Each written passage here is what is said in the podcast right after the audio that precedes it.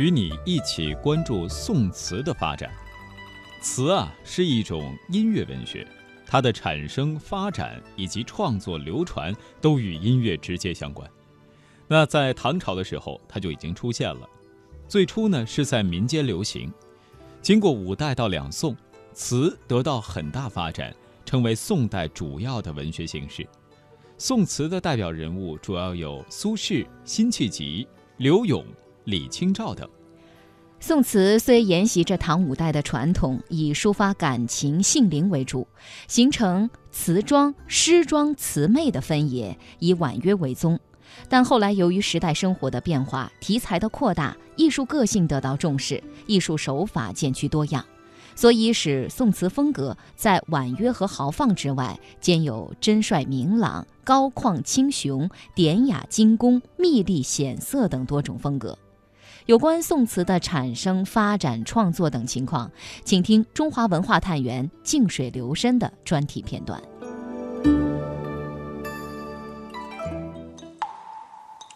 宋词标志着宋代文学的最高成就。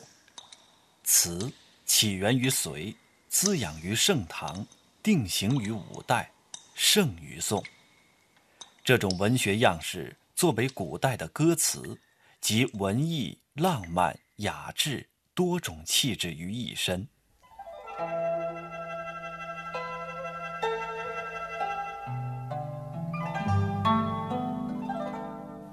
我们此时听到的旋律。是南宋姜夔《白石道人歌曲》的音乐作品，能够很大程度上反映宋代关于词和曲的意涵。曲调上，燕乐影响了后世词的发展。作为北周和隋以来的一种音乐，燕乐主要用于娱乐和宴会的演奏，词的创作正是被用来配合这种旋律。由于燕曲的流行，文人雅士也就萌生了依附韵律重新填词的创作欲望。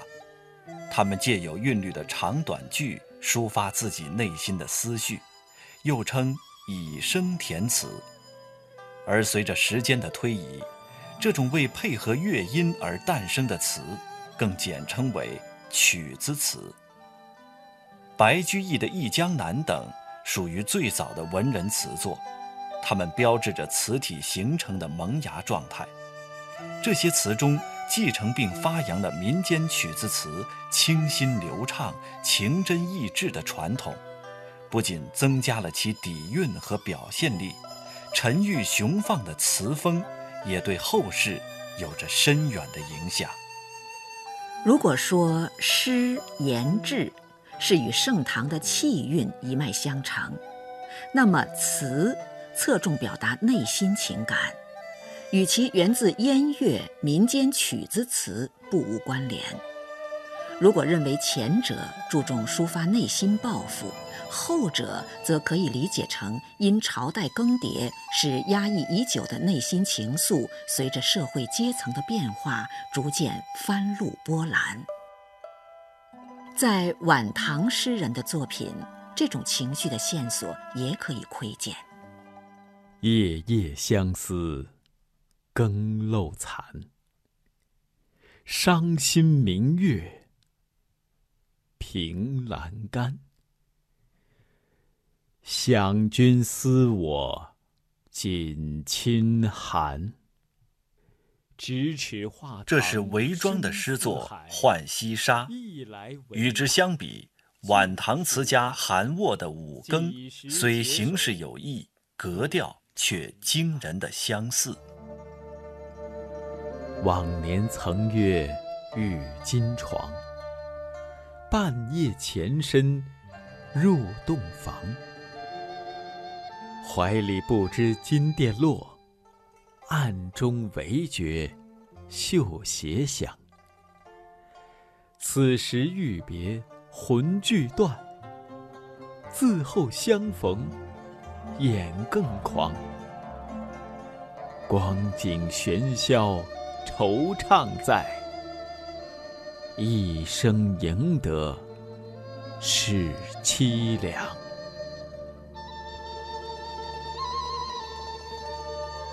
有观点认为这首五更是韩沃以诗的形式写出颇具情物品质的词意，诗为心声，词乃情物。随着唐代的结束。词的创作中被赋予了更丰富的内涵和普遍的情感，并逐渐发展起来。山东大学文学院教授王小书：词呢，它是一种音乐文学，在隋唐时期称为曲子，后来又叫曲子词。到了宋朝，出现一种空前的兴盛，规模那大大超过了这个唐朝，呃，成为人们所说的一代之文学。是我个人的看法，它是一种都市文学啊，它是音乐文学，那么它是演唱的，它是一种歌词，它借助着。宋朝都市的经济的发达，以及它的文化消费的需要，这样一个环境中发展发达起来的，在雅俗两道之间的。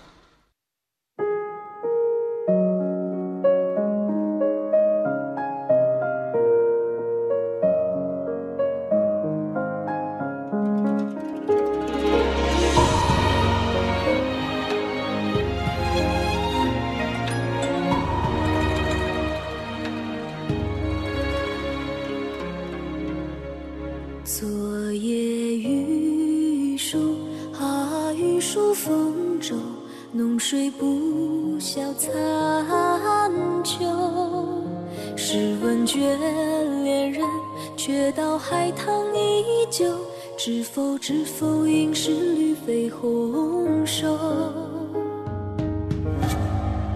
一人共唱啊，共唱消瘦，太高冰泪难流。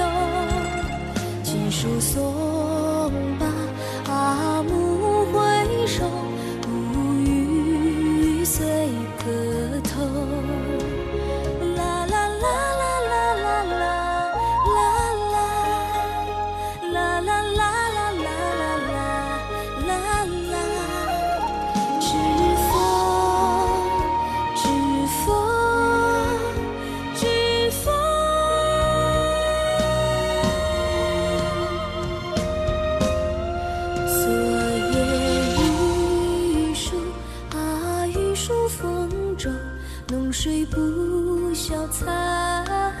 久。试问眷恋人，却道海棠依旧。知否知否，应是绿肥红瘦。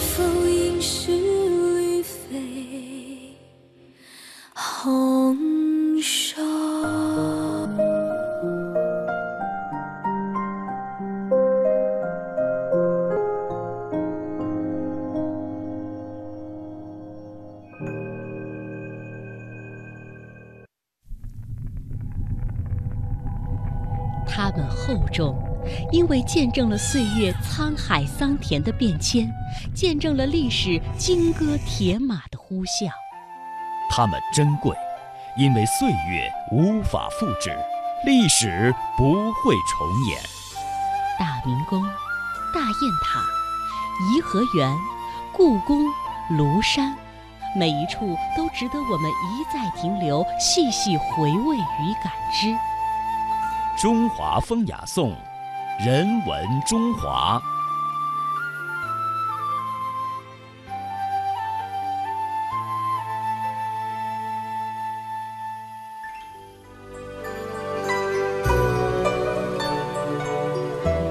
中华风雅颂，欢迎你的继续锁定收听。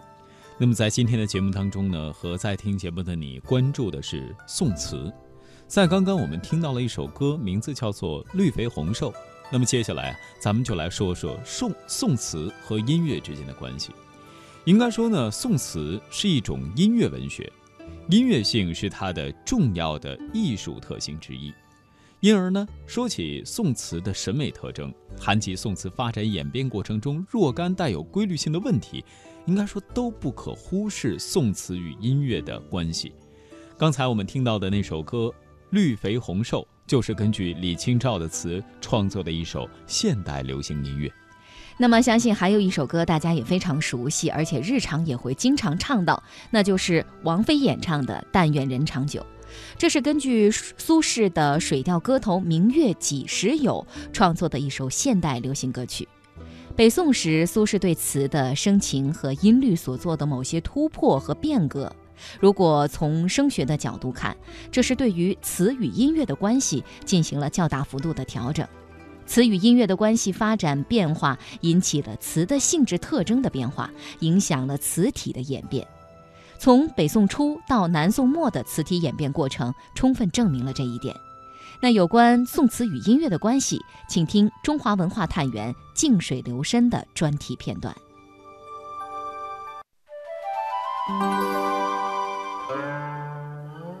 宋词一方面是不同于古体诗的文学题材，另一方面可以被视为歌词，作为一种音乐文学，附和着旋律走进千家万户。宋词的产生、发展以及创作流传，都与音乐有直接关系，并可简单的以长和短予以划分。例如，小令、中调和长调，差别在于字数的多少。另一方面，只有一段的词称为单调，分为两段的称双调，分为三段或四段的称三叠或四叠。而依照音乐性质，词又分为令、引、慢、三台、序子、法曲、大曲。禅令、诸宫调九种。若依据拍节，则分类更为简洁，又可分为令、引、进、慢。所以大家耳熟能详的《如梦令》《声声慢》等作品，也可由此带入分类。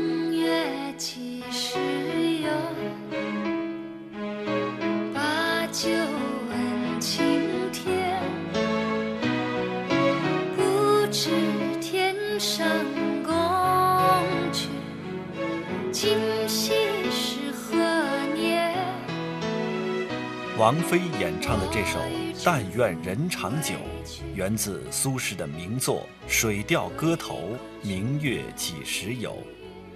宋代的音律也是如此吗？北京师范大学文学院教授康震，因为这个古代的旋律跟现在的旋律是不一样的，在古代没有这么丰富的音阶，呃，比如说姜夔记录了他的词的音乐的方式，用的宫尺谱。但这个宫尺谱对现在当代人来讲呢，那就像天书一样，极为缓慢，它非常缓慢。那个时代的文人雅士们，他的欣赏的对于曲调的欣赏的那种重心，跟我们现在是不一样的。第一，它里边是有情感的，在当时宋代，不仅是像欧阳修、苏轼这样的三品以上的大员，他能写这种乡间旅词。而且像刘永这样的比较职业的词人，他们也能来一套。那王菲呢，都是后来谱的谱的曲。我们现在喜欢听王菲唱的那些宋词，是因为那个曲符合我们现在人的审美的那种旋律的啊格式塔的需要。但是很幸运的是，文字的变化，它是具有强大的延续性和稳定性，它就变成了一个 U 盘，它储存着这些人的情感的空间，我们可以阅读它。宋词不仅可以依据长短音律窥见差异，还可以从词牌的名字上展开遐想。词牌可以理解为当时的固定曲调，或者说词的格式。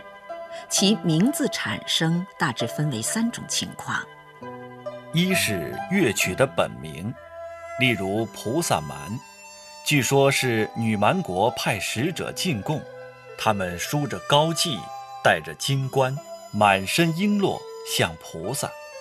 当时教坊就因此制成《菩萨蛮曲》，于是后来《菩萨蛮》成了词牌名。再如《西江月》《蝶恋花》等，都属同一类型。二是摘取一首词中的几个字作为词牌。例如《忆秦娥》，开头两句是“箫声夜，秦娥梦断秦楼月”。三是词原本的题目，例如踏歌词咏的是舞蹈，舞马词咏的是舞马，渔歌子咏的是打鱼，浪淘沙咏的是浪淘沙。词牌同时也是词题。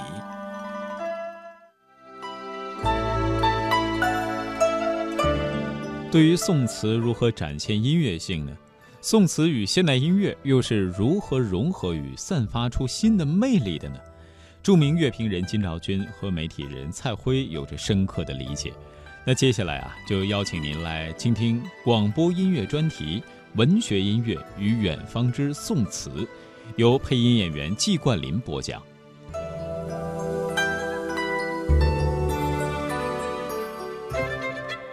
听众朋友您好，我是季冠霖，今天由我为您讲述宋词。宋词是一种相对于古体诗的新体诗，是中国古代汉族文学皇冠上光辉夺目的明珠，标志着宋代文学的最高成就。历来，宋词与唐诗并称为中国古典文学双绝。代表着一代文学之盛。红藕香残玉点秋，轻解罗裳，独上兰舟。云中水静，几许您现在听到的这首歌曲，名为《一剪梅》，它的歌词出自九百多年前一位著名女词人之手，她就是被誉为词家一大宗的李清照。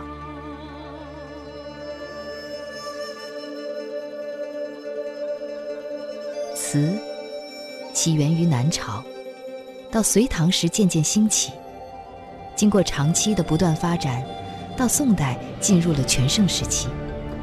作为与音乐密不可分的一种文体，词最初被称为曲词。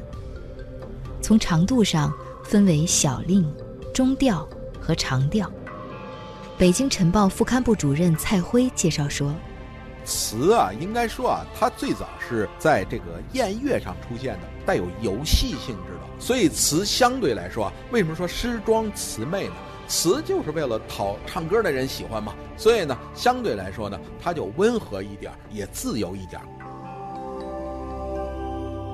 与唐诗相比，宋词虽然少了些恢宏的气势和豪放的胸怀，但由于其特有的长短句结构。让音乐的节奏感更强，变化也更丰富，反而多了一份婉约细腻的情感，也更富有音乐的节奏韵律美。一般来说呢，宋词啊，它的这个音乐性比诗歌更好。所以呢，我们当流行歌曲去唱这个的时候呢，那显然最重要的是唤醒了我们这个身份意识，还有唤醒我们这种思乡的意识，它是我们文化家园。虽然宋词的唱法如今早已失传，但由于其强调韵律感，并极富音乐感，因此当下许多音乐创作人喜欢借鉴或化用经典的古诗词，谱上曲后广为传唱。比如王菲演唱的《明月几时有》。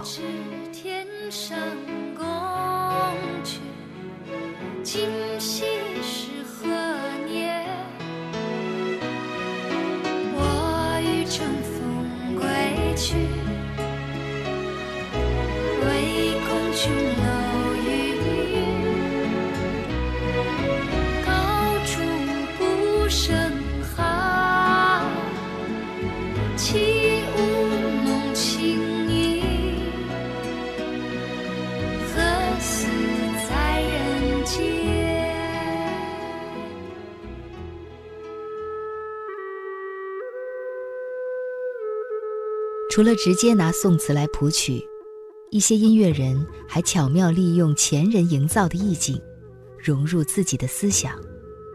在羽泉的专辑《三十》中，就有这样一首歌曲《辛弃疾》。著名乐评人金兆军，这是一种很好的做法。首先，音乐在我们古代的，说实在，从《诗经》以来，大家至少知道都是可以唱的。到宋代的词就不必说，完全是当时的流行歌曲，给后人留了一个很大的空间。所以到今天呢，人的作曲家在词里边揉入这些东西，再用今天的音乐把它表现出来，呃，也是一个好事。一个是我们可以从中继承传统，特别是这种中国的古典美学的这种，包括人文精神呐，呃，比如说我们的含蓄啊，这样对促进我们当代的歌曲创作，应当说是很好的利用一份宝库和资源。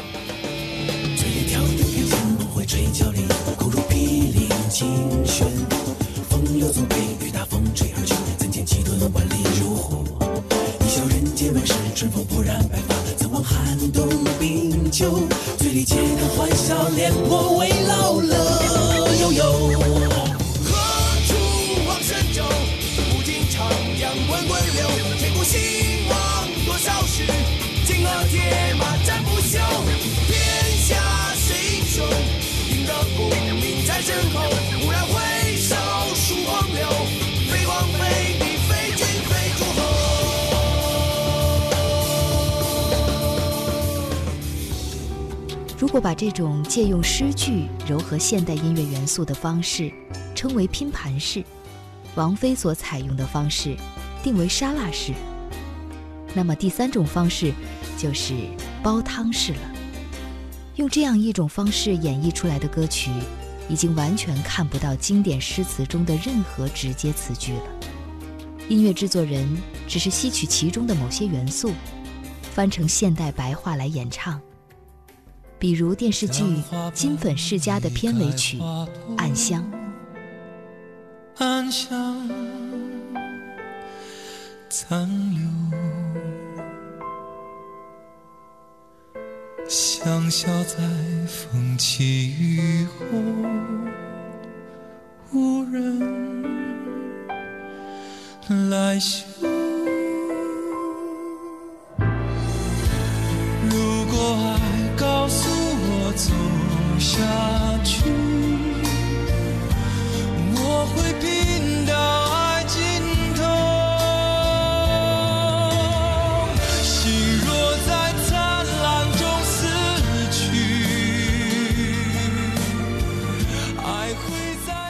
之下，这完全就是一首用来抒发感情的现代歌曲，好像和古典诗词没有任何关系。但如果您读过南宋文学家姜夔的名篇《暗香》，就会发现，这首歌曲不仅在歌名上直接用了词曲的名称，在意境情感上都有着相通之处。在著名乐评人金兆军看来，这种煲汤式的方法。虽不限一词一句，但又无时无刻不流露出宋词的痕迹，让听众从中听到宋词和现代流行歌曲之间剪不断、理还乱的丝丝联系。我记得当年电视剧播的时候，好像还没几集呢，这歌就先已经火了。而且它也是一首比较典型的现象，就是这剧可能淡不淡被人忘了，但这首作品却作为很经典的留下来。我想，这个毫无疑问，一个是由于词当中创造的这种意境蕴含的那种美，和那个剧里边所表达的东西是相通的，给人留下了很深刻的印象。当然，也跟三宝的很漂亮的谱曲有关，结合在一起。宋词作为一种特有的文学形式，是宋代文学的最高成就，与唐诗争奇，与元曲斗艳，凝练含蓄的美感。更是许多当代文学所不及的。时至今日，它所包含的深厚文化底蕴、细腻的情感表达方式，深深影响着流行乐坛，让我们在欣赏音乐的同时，也能感受到古典文学的无限魅力。